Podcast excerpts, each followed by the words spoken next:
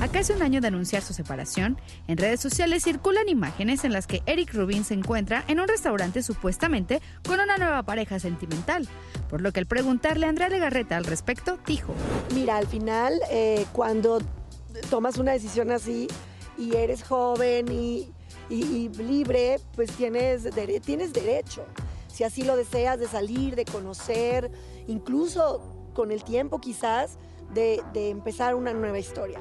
Entre nosotros hay mucho amor, mucho respeto, somos una familia. A veces a la gente le cuesta trabajo entenderlo, parece que la gente prefiere este, entender... em, entiende más, digamos, unas relaciones donde hay gritos y sombrerazos y mala onda y pleitos, como que eso se les hace más normal.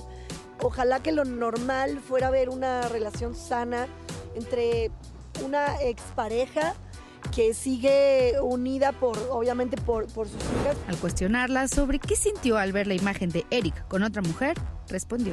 A lo mejor sentiría feo si pensara que es una que está con alguien que no está padre a lo mejor para él o que, o que no le está haciendo bien, pero la verdad no, no conozco a fondo ni siquiera lo, lo- lo que está él, él pasando. Quedamos en que si en algún momento uno tenía una historia seria, importante, pues la, la- nos lo íbamos a comunicar por... Pues porque aparte de todo, pues somos amigos. Pero, o sea, ya no puedes compartir nada porque piensan que, que tienes ahí una historia, ¿no? Este, y, cada uno tiene derecho también a tener amigos. Andrea recalcó que siempre le deseará lo mejor a Eric, pero a diferencia de lo que pudiera estar viviendo él, ella no quiere saber por ahora del amor. Ay, yo no. Ay, yo no. Me lo han preguntado mucho, pero no estoy lista. Ni siquiera para, para salir. Tengo gente que me dice, ay, te quiero presentar a un amigo, te quiero.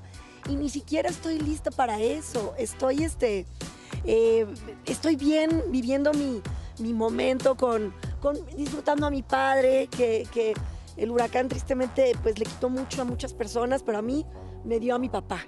Él, eh, obviamente por causas de fuerza mayor, tuvo que venir a, a vivir a la Ciudad de México eh, y nosotras estamos disfrutándolo muchísimo.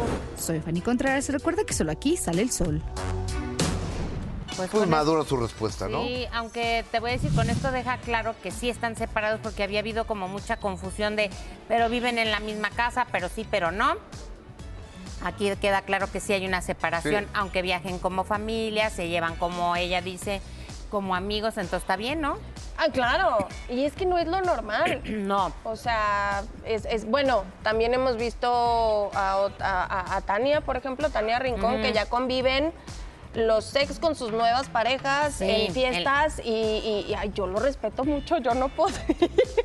No, yo tampoco. Soy muy tóxica. No, no, no, sí, no, no, no, no, no. Hay gente que puede, hay gente que no, y se Yo no. respeta, ¿verdad? Ambas posturas.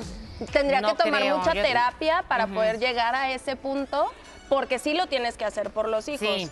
Pero convivir así los cuatro y qué padre. ya, no.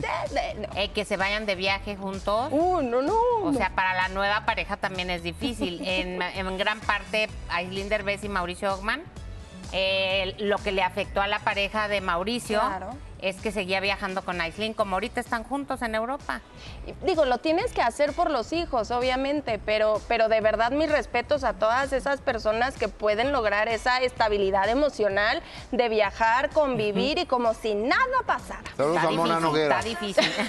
Ah, bueno, Mónica es amiga de todas sus, de todos sus Mónica ex. Noguera es el claro ejemplo de que se puede. Yo no podré. No, y que es amiga de sus ex. ¿Quién, es, ¿Quién hace eso, Mónica? Eres muy buena persona. Y, y es madrina de las hijas de sus ex.